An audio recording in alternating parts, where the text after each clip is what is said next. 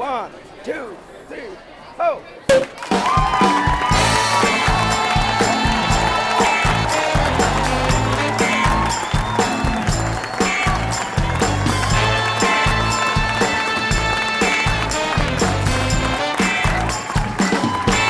tchim! Sejam bem-vindos ao Saca Rolhas, o podcast de vinhos mais divertido que você já ouviu. Eu sou André Campoli, wine lover, redator, apresentador e aspirante de podcaster que trará a você o mundo descomplicado do vinho. Agradeço o seu play e também te convido a nos visitar no Instagram. Basta procurar por arroba sacarolhasoficial. E não se esqueça, aprecie cada minuto deste podcast sem moderação, pois ele foi feito para você. Se beber, não dirija, mas se for beber, chame o papai. Este programa não é recomendado para menores de 18 anos.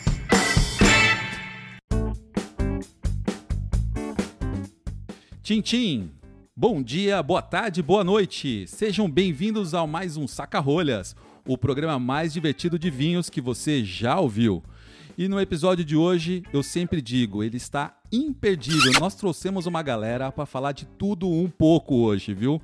E falando comigo diretamente de Porto Alegre, a queridinha e madrinha do Saca-Rolhas, a sommelier Marielle Lauterti. Oi, pessoal, tudo bem? Muito bom estar aqui com vocês. Preparada, Mari? Preparada. Seguinte, o papo hoje vai ser mais eclético, a gente vai ter que harmonizar tudo, hein? A gente vai falar de consumos de vinhos durante a quarentena, confrarias, comprar em leilão, mercado financeiro. Será que a gente vai conseguir harmonizar isso tudo hoje, Mari? Eu já, já fiz a minha escolha aqui, acho que sim, hein? É mesmo? É. Escolhi um vinho bem eclético pra noite. Ah, é que você tá tomando? Conta aí. Eu escolhi hoje um Merlot. Eu acho que ele é um bom investimento. É mesmo? Ô, louco, você tá tomando um puta vinho, hein, meu? Adoro esse aí, o Máximo Bosque, biografia. Safra 2010. E entre os nossos convidados de hoje, ele já é um reincidente do Saca-Rolhas, que busca trazer sempre a sua picância a esse mundo vinícola, que anda pelas entranhas das videiras à procura da perazina perdida e harmonizando o seu mau humor com grandes histórias. É ele, ho, ho! Hold up. sommelier de merda. Fala, seus bebedor de Carmené.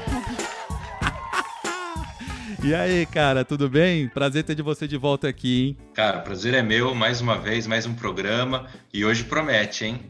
Hoje o papo Hoje vai promete. ser bom, hein? Você trouxe até um brother aí, é isso mesmo? Ah, Eu, eu trouxe um dos mentores do sommelier de merda aqui pra participar.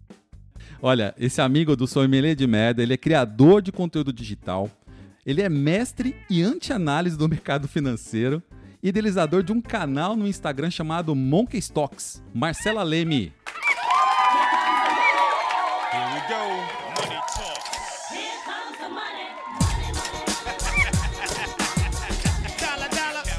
Tá, tudo bem? Tudo bem? Obrigado pelo convite. E aí, você que é responsável pelo Sommelier de Merda, é isso mesmo? Não, foi uma foi uma ideia conjunta, mas eu só dou uns pitacos de vez em quando.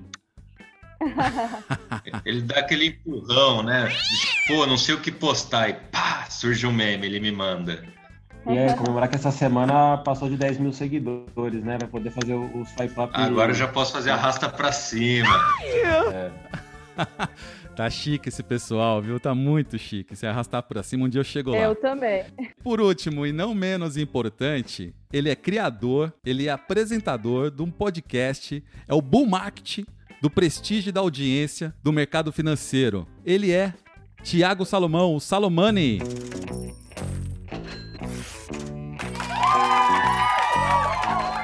E aí, André, e aí, pessoal, tudo bom? Obrigado pelo convite. É, venho aqui muito mais para aprender do que para ensinar, porque em matéria de beber vinho, eu sou, sou, uma, sou um sardinha aí nesse mercado. Estou chegando agora, estou para aprender, mas valeu pelo convite. O seu o Stock Pickers, que é um já é um marco do mercado financeiro de podcast. Eu vou abrir uma confissão aqui para vocês, né? Porque o Sacarolhas existe graças ao Stock Pickers, viu, Ô, cara? louco. Foi um verdade. Olha lá, e então os royalties é, já estão garantidos? Hoje não, para. Opa!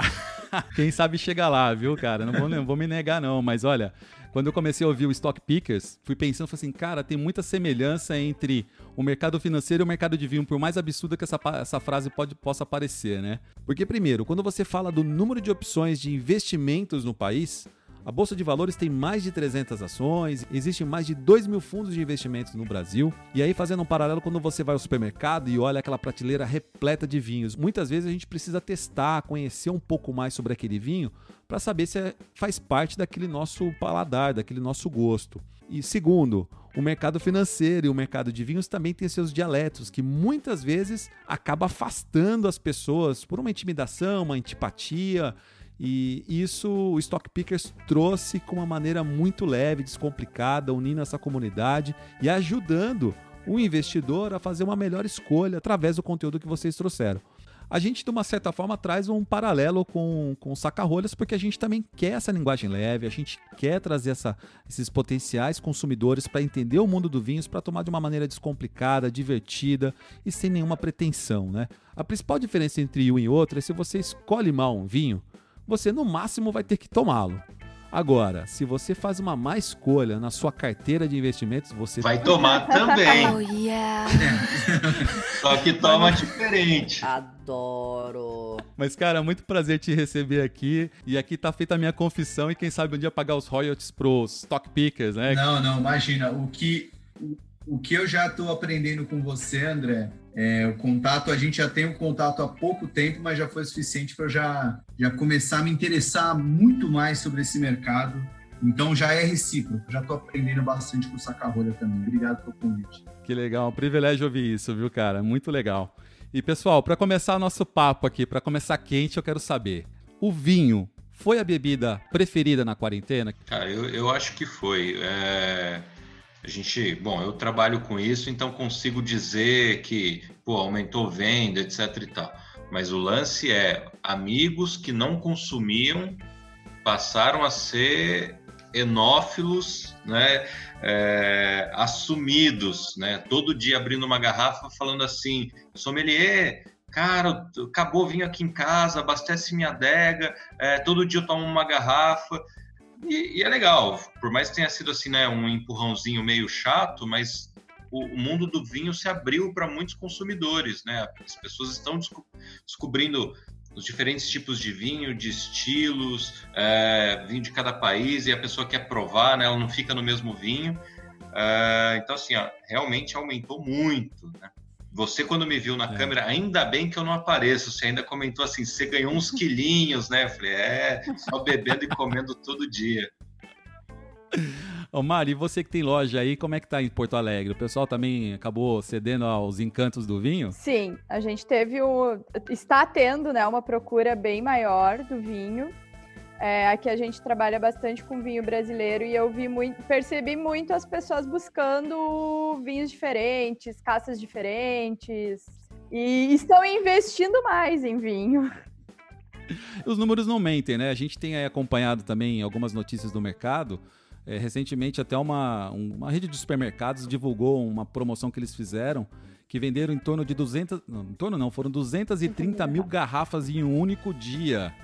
Eles venderam o que foi representativo em 30% do ano de 2019, em um único dia. Então você vê o poder que o vinho trouxe para essa quarentena, né? Que é uma bebida que acaba agregando. Então, né? Se eu puder acrescentar uma coisa nisso, acho que eu, porque eu entro nessa lista de pessoas que não eram consumidoras ávidas de vinho e começaram a consumir na quarentena. Eu acho que as pessoas, os hábitos de consumo mudaram drasticamente, né? As pessoas hoje têm que ficar em casa, têm que fazer as coisas mais em casa. Então, acho que o, o, consumo, de uma maneira geral, ele acabou sendo mais é, rebuscado, né? Você colocou, a gente tem colocado um nível a mais no que a gente consome. Então, não só é, na, na, culinária, como até na própria estética de casa, né? Móveis e tudo mais.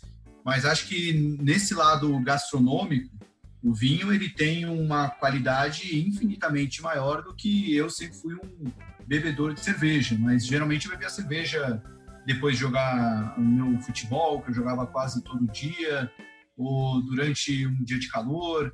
E agora que eu fico recluso a tudo isso, a gente dá mais valor para esses hábitos gastronômicos mais mais gostosos mesmo, né? Então, uma comida bem feita, um vinho sempre vem muito bem a calhar. Né? E agora, então, que está fazendo um friozinho mais aqui em São Paulo, pelo menos, é, o vinho acaba caindo muito bem. E entrei nesse time aí que o sommelier de merda falou, né? De uma garrafa por dia. É, antes era uma por, vai, uma a cada quatro, cinco dias, aí foi caindo para uma a cada três dias. Agora é quase uma garrafa por dia mesmo, já tá, já virou hábito quase é, um vinhozinho no, no jantar. E é muito legal, né? Receber um testemunhal durante o programa. Agora, eu não posso perder a oportunidade de fazer a pergunta para ele. Quem é Tiago Salomão em 30 segundos? Ô, louco. Essa pergunta eu sempre faço achando muito legal. Agora eu percebi porque ninguém gosta de responder. Não, mas é simples. Eu, Tiago Salomão é. Eu, eu fui jornalista, sempre gostei do mercado financeiro. É, fui jornalista do Infomoney de 2009 até 2018, sempre cobrindo Bolsa de Valores. Lá comecei a estudar mais sobre ações, virei analista de ações. Fui para Rico Investimentos para trabalhar como analista dedicadamente em 2019, mas mantive a veia da comunicação muito forte e em 2019 nasceu o Stock Pickers, junto com esse trabalho de analista e hoje é um puta podcast, no, não é porque o filho é meu, mas a gente conseguiu números bem expressivos de audiência e tá deixando de ser um podcast, está virando já um multicanal para trabalhar em várias frentes dentro ali do grupo XP, né, que de onde a gente pertence, no grupo no qual eu sou sócio. E então, resumidamente é isso. Vai dar para incluir alguma coisa? Sou amante do futebol, principalmente o futebol de várzea, é o que a gente joga, e torcedor fanático do Palmeiras que não tem copinha e nem mundial, mas mesmo assim tem toda a minha admiração. E o dia que for campeão mundial, aí vai faltar vinho para comemorar esse dia. Sonhar mais um sonho impossível. Inclusive, André, você está só entre palmeirenses hoje. Lógico que a Mari talvez não, não compartilhe, mas Lógico mais que não, né? região geográfica, mas os seus convidados de hoje, todos torcedores do Palmeiras. É claro Olha só, cara. o, o Mank, ele, ele é, vai um pouquinho pro lado do Juventus, mas é marketing, ele é palmeirense. É, ela é da Moca, né? É, da Juventus é. Tudo, Juventus tudo italiano. É, é- pega bem falar que ele torce pro Juventus em São Paulo, né? É muito legal lá, por sinal.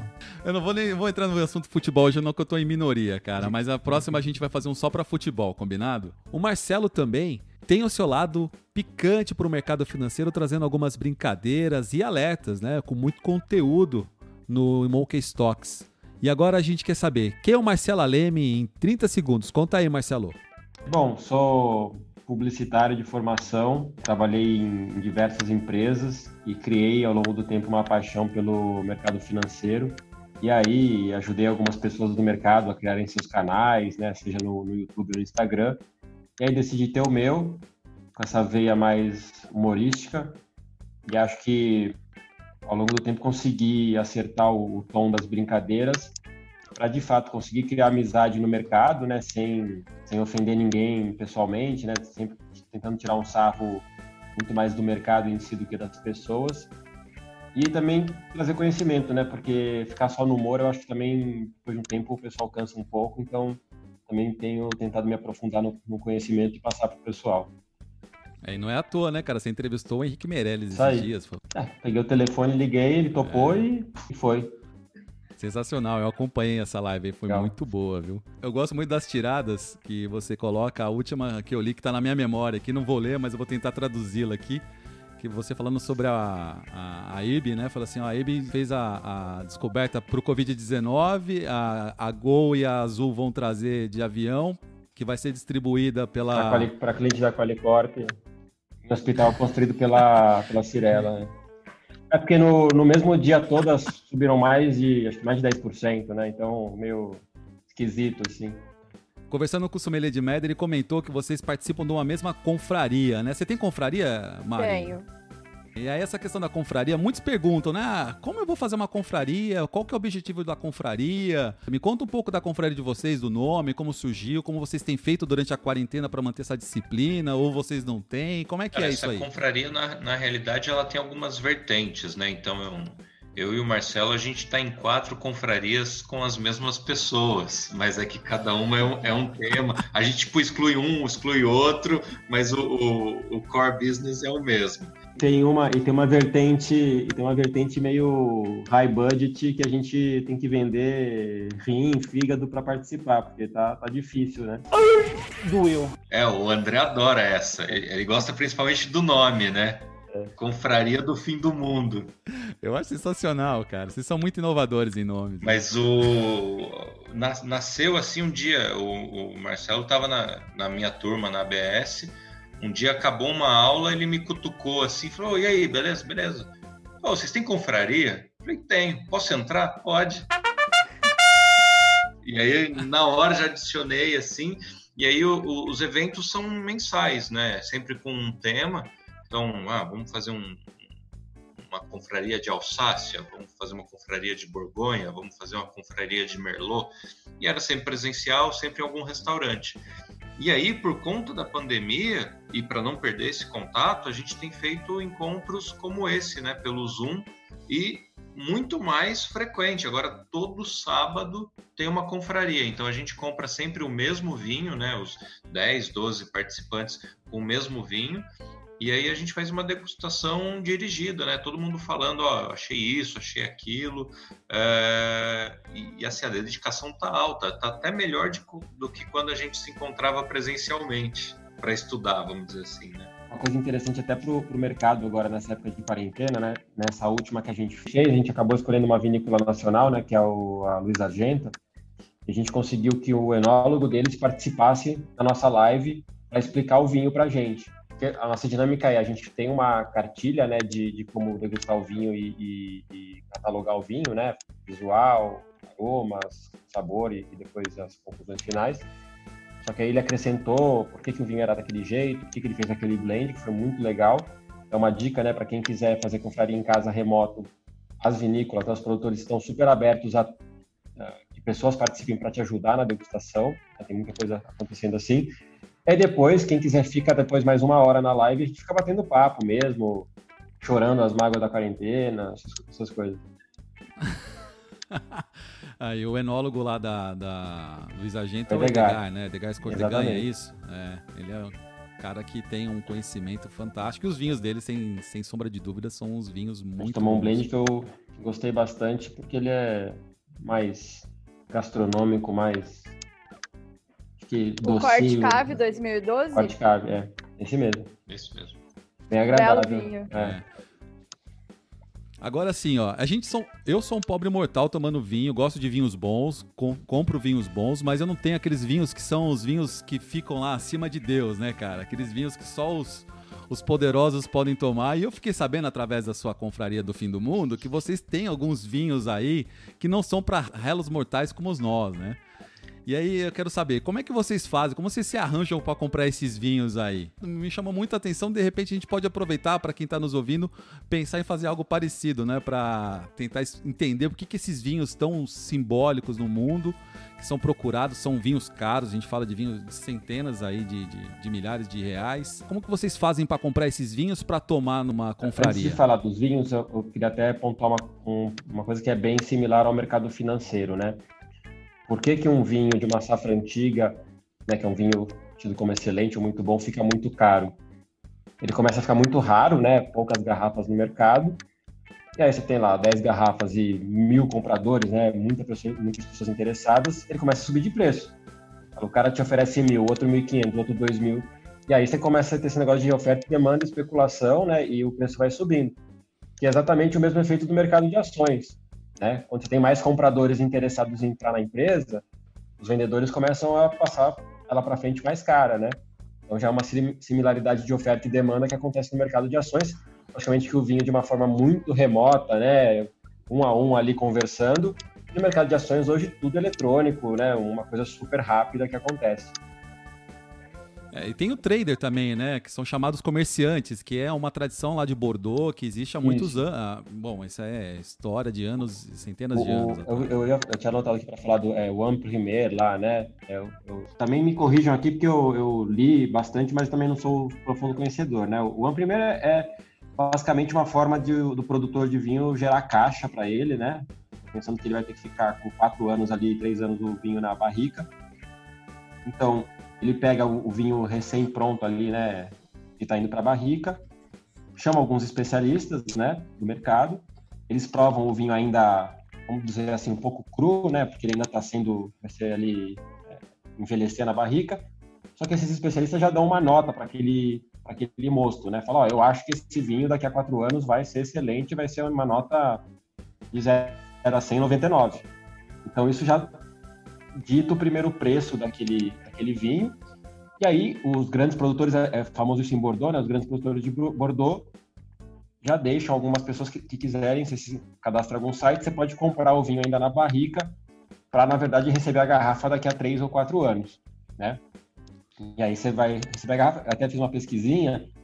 Os vinhos que não saem tão bons, eles desvalorizam pouco, mas os vinhos que realmente viram excelentes, eles valorizam muito, né? Chegam a quadruplicar de preço. Então, como um investimento, pensando na Europa que já tem ali juros negativos ou perto de zero há muito tempo, parece um investimento legal para quem quiser revender. Logicamente tem a questão de liquidez, como você vai vender essas garrafas, enfim, né? mas é um investimento legal fazendo a, a analogia para o mercado de ações, quando uma empresa vai para a oferta pública, né, vai para um IPO, é uma dinâmica muito parecida, né?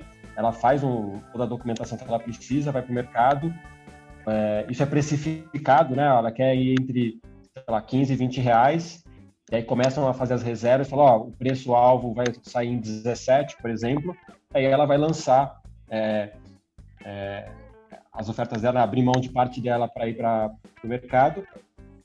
E também, depende da modalidade do IPO, mas na maioria das vezes é para também fazer caixa, né? Para ter mais dinheiro Exato. dentro da empresa. Então, assim, é bem similar à, dinâmica, porque, assim, é uma dinâmica financeira, né? Uma super já sofisticada eletrônica e nos vinhos ali ainda super artesanal, visita de especialistas, né? Então, é, é uma coisa bem similar entre os dois mercados, que é bem interessante também. Mas o nosso hunter oficial da, da Confraria do Fim do Mundo é o sommelier de merda. Ele que pode falar como ele encontra o, os vinhos raros a preços é, pagáveis. Aham. É, o, o, o primeiro ponto que é legal é que, assim, como são vinhos caros, é, a confraria nesse ponto ajuda, porque você dilui esse valor entre os amigos né? E claro que aí você compra um, um, mês, outro no outro, e você nunca percebe o quanto gastou. Esse é o segredo. A conta não pode chegar de uma vez só. Eu percebo, né? viu?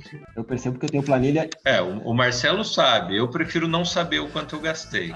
E eu vou te falar que esse ano já foi uma moto, viu? Ô, louco, meu! É, a minha esposa tá perto, eu prefiro que a gente não fale em números. Eu quero poder chegar em casa e dormir hoje. Mas. Então, o primeiro ponto é esse: você ter uma turma legal para rachar esses vinhos. Até porque não vale a pena você falar assim, beleza, tem um, um vinho maravilhoso em mãos, vou tomar sozinho. O mundo do vinho não é sobre isso. O mundo do vinho é sobre partilha. Né? Você ter uma galera que gosta, que entende e que vai dar o real valor. Então, o primeiro ponto é esse: você vai ter que ter mais, vai ter que ter uma turminha para abrir esse vinho. Não é vinho para tomar sozinho.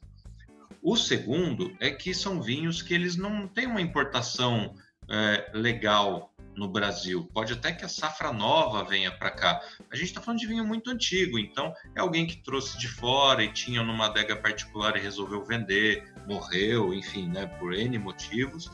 Às vezes em leilão, né? Semana passada a gente comprou alguns vinhos em leilão. Uh, foi bem bacana, foi uma experiência legal assim para conseguir. E outros, assim, alguém viajou para fora, traz o vinho, vem na mala mesmo e reza para não, não, parar na, na, na receita. É, mas o segredo é esse: é conseguir ter uma galera disposta a entrar junto, porque vai curtir de verdade esse momento. Né? Então, essa é a confraria do fim do mundo. Tem esse nome porque a primeira vez que a gente fez, o acordo foi: pô, galera, mó grana, só essa vez, hein? E aí agora já virou bimestral, trimestral. Aí a galera chutou o balde, pegou gosto pela coisa. Ô, ô Mari, conta um pouco. Você tem uma confraria aí inusitada em Porto Alegre também, né? Que é feito só por mulheres, é isso? Sim. A gente tem a Confraria Dama, São encontros mensais, só mulheres. E ela nasceu da, da necessidade que eu sentia, assim, das minhas clientes, né? Porque muitas mulheres, elas gostavam de tomar vinho, mas aí elas chegavam ali na frente da prateleira e começava a tirar foto e mandar pro marido. E eu ficava indignada, né? Cara, como é que. Ai, mas é que o meu marido, eu preciso saber se ele gosta, se ele vai gostar. E aí eu ficava indignada, porque aqui em casa eu compro, se o Guilherme não gosta, ele não toma, né? Isso! O que, que, é isso? Que Vamos que voltar é pra cá e. Simples assim.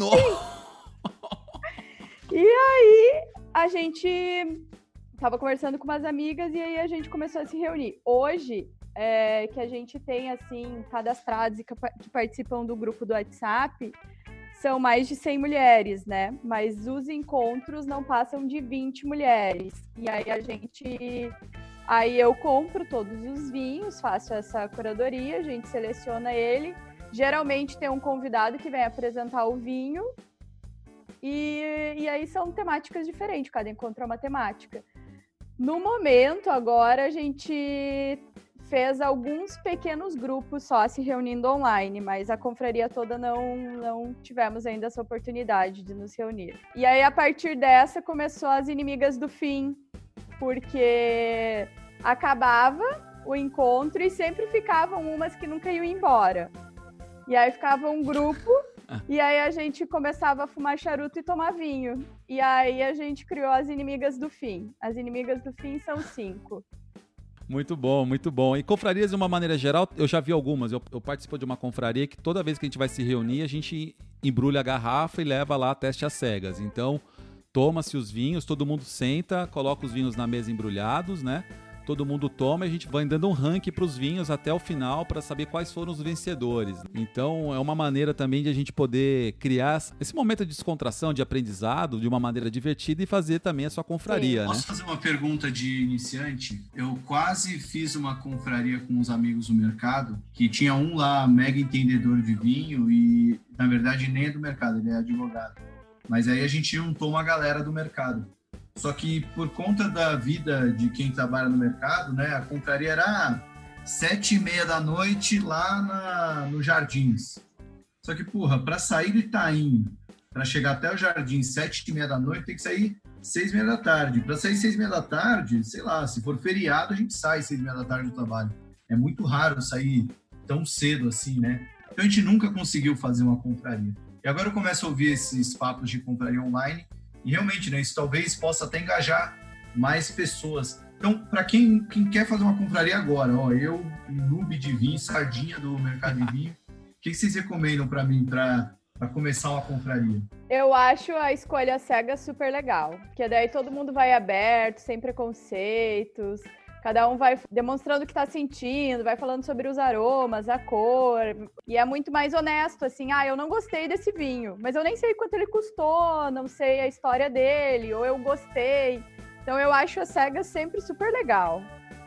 E o que surpreende o, o, a degustação às cegas é que muitas vezes você acaba pagando muito mais pelo aquele vinho do que realmente ele custa. É, é ou não é? Muitas vezes.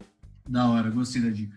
E, e para quem está agora nessa situação, né, fazendo tudo online, a dica, e, e para quem está começando e quer aprender, fazer algum evento que tenha alguém comandando esse encontro, né? Então, um enólogo de uma vinícola, uh, um sommelier que não seja de merda, para quê? Para todo mundo estar tá com aquele vinho e poder de, né, ir acompanhando. Olha, esse vinho é assim, esse vinho é assado. Você encontra uh, no aroma as notas disso, disso e disso. Então, para quem está começando, falou ter, ter esse guia Pô, legal, realmente é isso aí.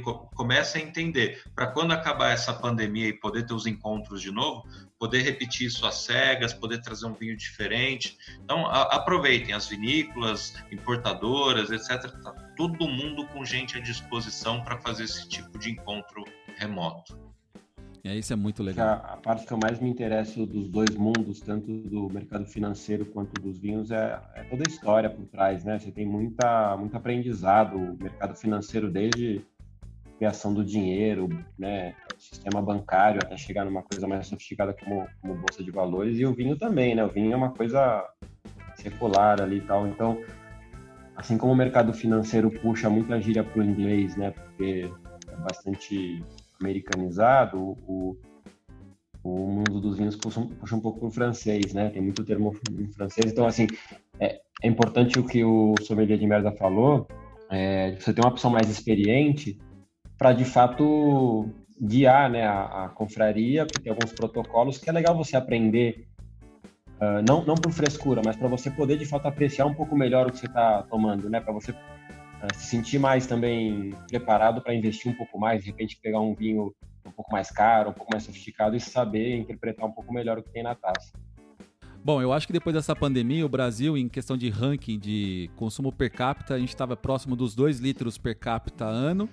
Quanto vocês vão, vão fazer um bolão aí até o final do ano? Quanto vai ser o per capita do Brasil no, no, no, na próxima avaliação ou não? Ah, cara, eu acho que chega nos 4, viu? Se, se acompanhar o aumento de venda, o que eu vejo a galera falando, eu acho que a gente conseguiu dar um, dar um salto aí considerável.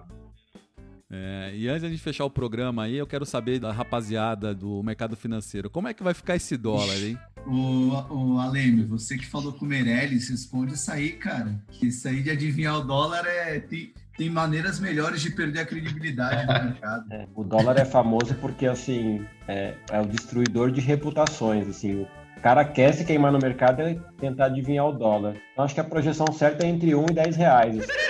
E aí acho que não, não erra. Vou dar uma resposta, vou dar uma resposta um pouco mais séria, né? O dólar hoje, hoje no dia que a gente está gravando, se eu não me engano, ele já está bem abaixo dos 5 reais, né? Ele foi até aqui, se não me engano, fechou 4,82, 4,85. Deixa eu ver aqui no. É, mas foi bem mais para baixo, é 4,85 Outro dia ele estava perto de 6. É, acho que o que está acontecendo com o dólar agora é que a gente está vendo uma, uma.